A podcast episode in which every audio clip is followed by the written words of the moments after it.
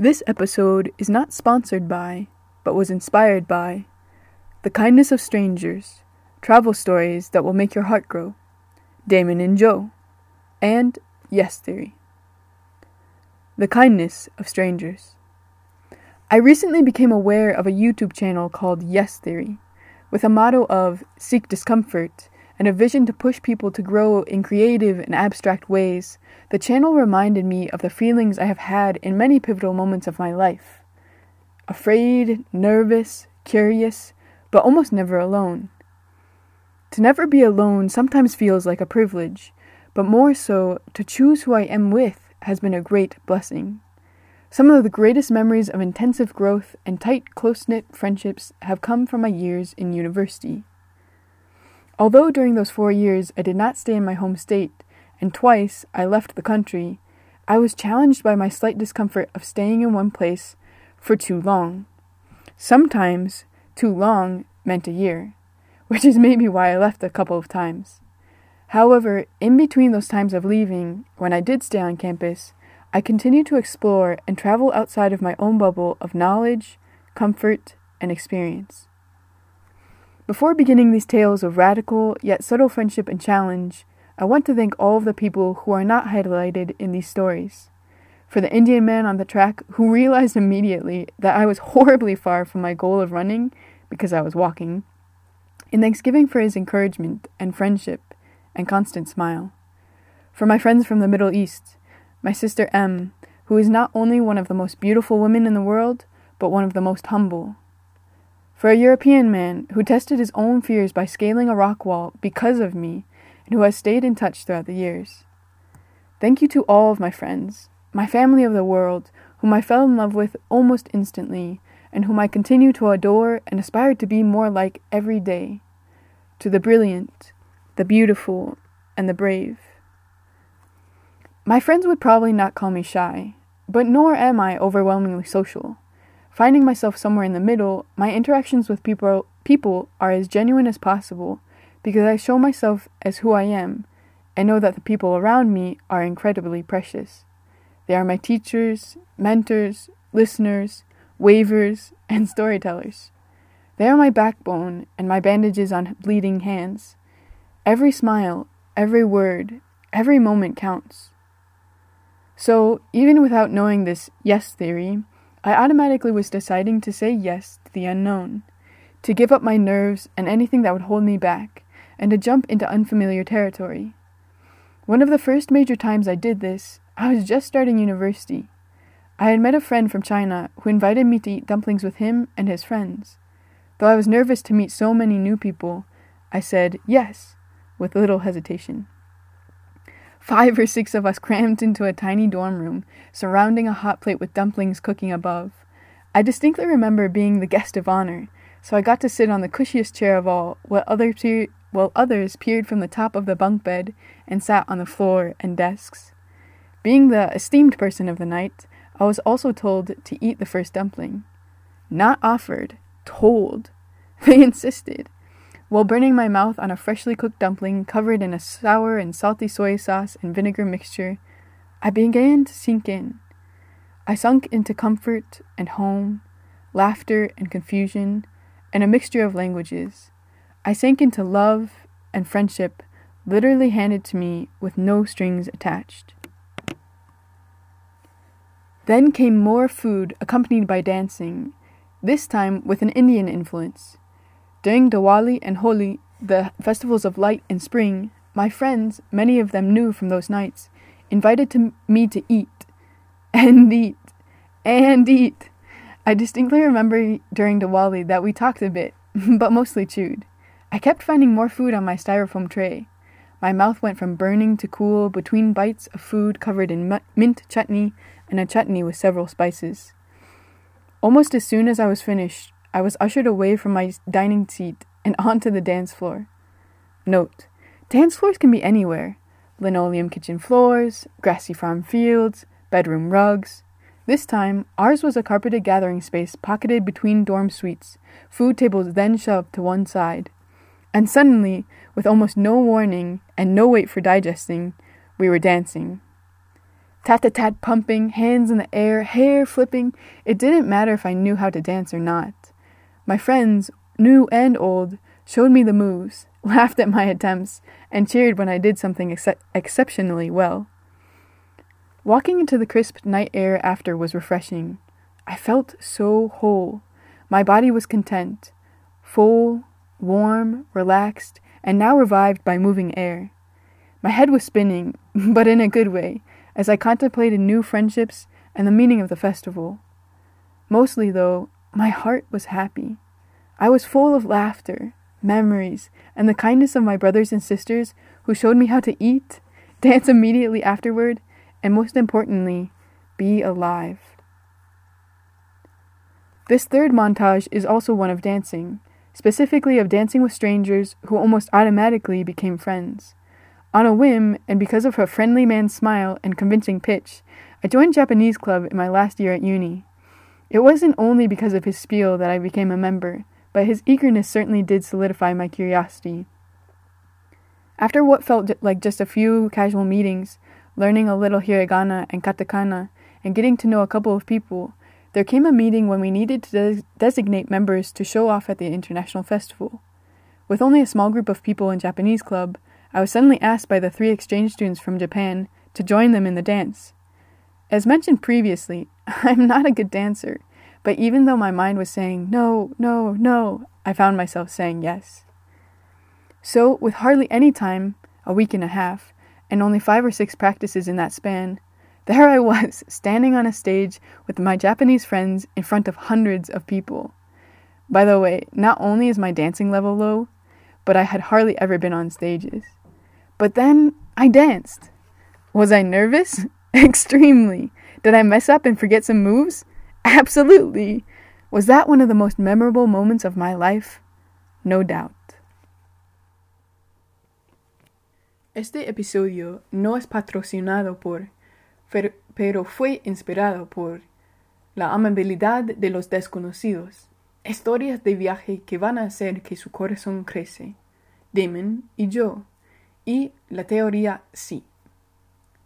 La amabilidad de los desconocidos.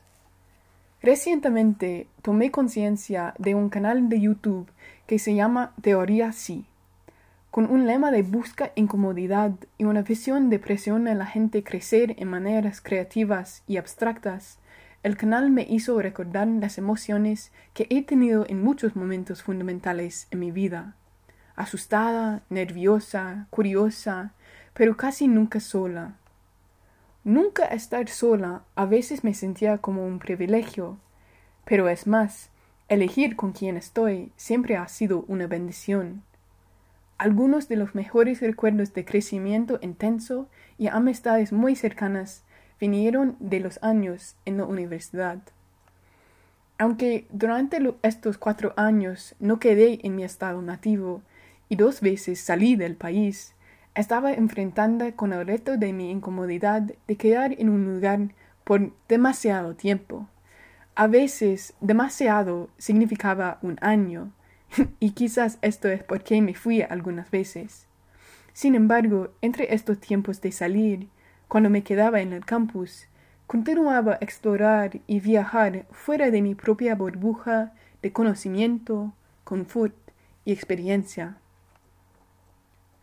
Antes de empezar estos relatos de retos y amistades radicales aún sutiles, quiero agradecer todas las personas que no están destacadas en estos cuentos. Por el hombre de la India, en la pista, quien dio cuenta de que yo estaba muy lejos de mi meta de correr porque estaba caminando. Con agradecimiento por su ánimo y amistad y sonrisa constante.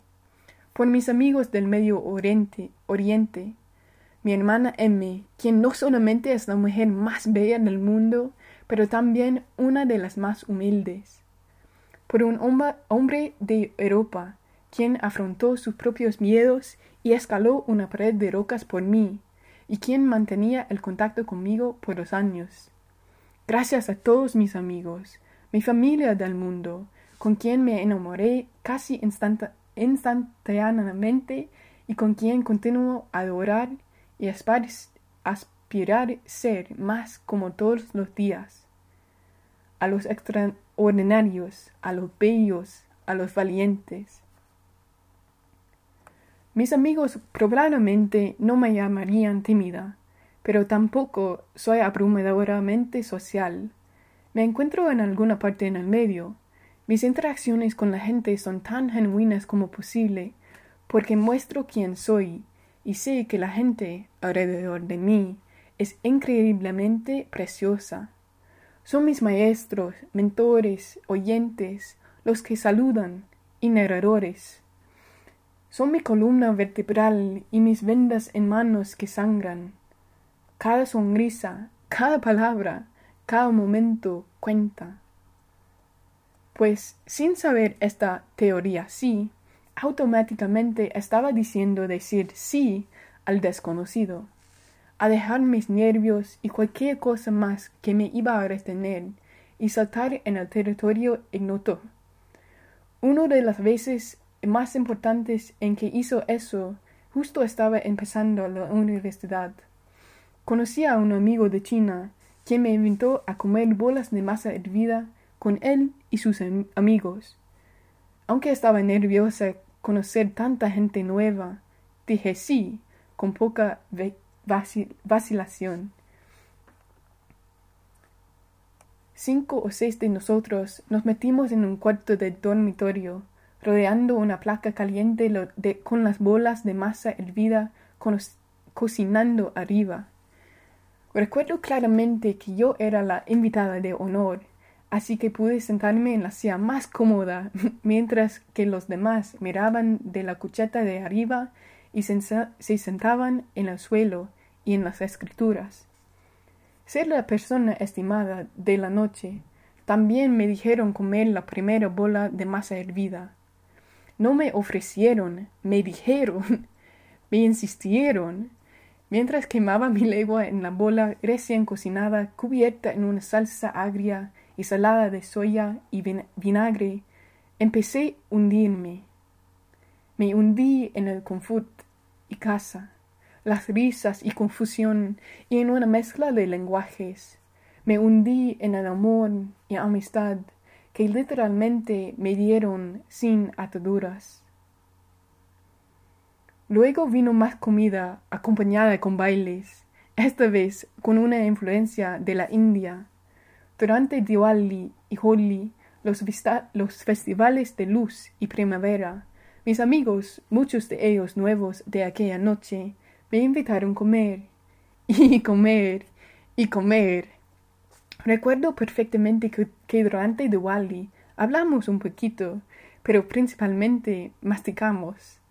Encontré más y más comida en mi bandeja poliesterina, poliesterena. Mi boca sentía el fuego, el fuego un momento refrescante entre bocadillos, bocadillos de comida cubierta en chutney de menta y un chutney de muchas especias. Tan pronto como terminé, me siguieron pasar lejos de la silla hacia la pista de baile. Nota, las pistas de baile pueden ser en cualquier lugar. Los pistos de lenonio de la cocina, campos pastonosos de las granjas, alfombras de los cuartos. Esta vez la nuestra era un espacio con alfombra para reuniones entre las suites de dormitorios. Las mesas de comida ya empujaron a un lado. Y de repente, con casi ningún aviso y no espera para digerir, Estábamos bailando. Tat, tat, tat, al volumen máximo, las manos en el aire, pelo volteando. No importa si sabía cómo bailar o no.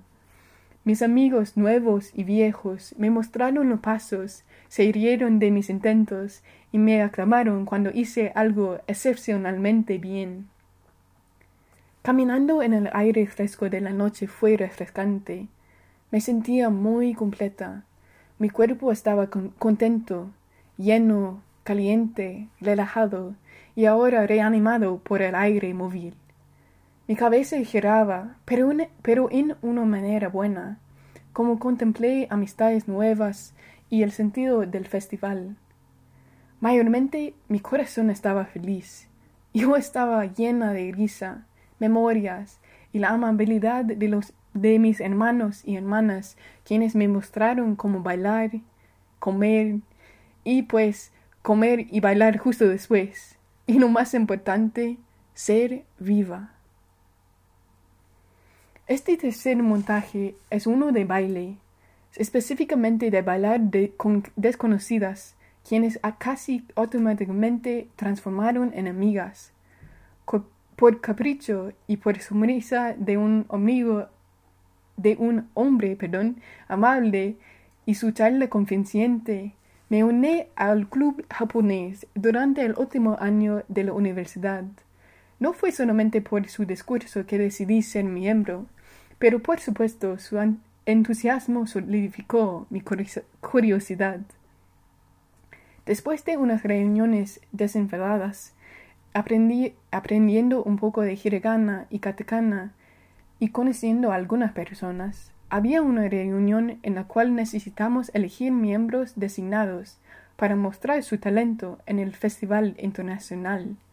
Con solo un pequeño grupo de personas en el club japonés, de repente las tres estudiantes de intercambio de Japón me pidieron juntar con ellas para bailar. Y como mencioné antes, no soy buena bailadora, pero aunque mi mente estaba diciendo no, no, no, descubrí que dije sí. Entonces, con casi no tiempo, una semana y media, y solamente cinco o seis prácticas durante este tiempo, allí estaba, en el escenario con mis amigas japoneses frente de cientos de personas. A propósito, no solamente fue mi nivel de bailar fue bajo, pero casi nunca había estado en un escenario. Pero luego bailé. ¿Estaba nerviosa? Sumamente. ¿Hice algunos errores y olvidé algunos pasos? Absolutamente. Fue uno de los momentos más memorables, memorables de mi vida, sin duda.